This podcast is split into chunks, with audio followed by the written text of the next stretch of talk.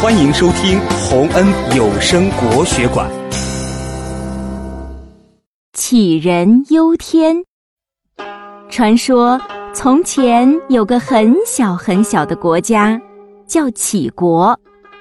杞国有个胆子很小的人，他每天总是爱瞎操心，并且已经到了非常可笑的地步。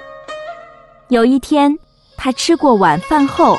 拿了一把大蒲扇在门前乘凉，他抬头看着天空，突然担心的自言自语道：“如果有一天天塌了下来，那该怎么办呢？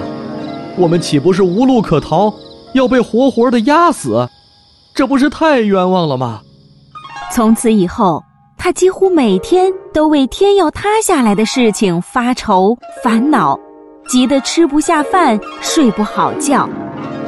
他的朋友见他整天精神恍惚，脸色憔悴，就劝他说：“老兄啊，天只不过是积聚的气体，你每天都呼吸空气，天又怎么会塌下来呢？”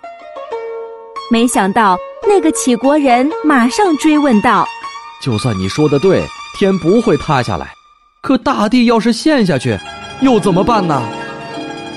朋友又耐心地解释道：“大地就是一些泥土和石头，你每天都在地上走路、坐车、种田，地又怎么会陷下去呢？你用不着整天担忧天塌地陷的。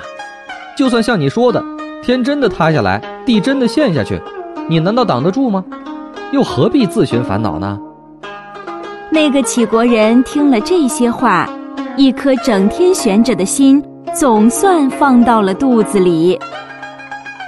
后来，人们就用“杞人忧天”来比喻那些没必要或者没有根据的忧虑。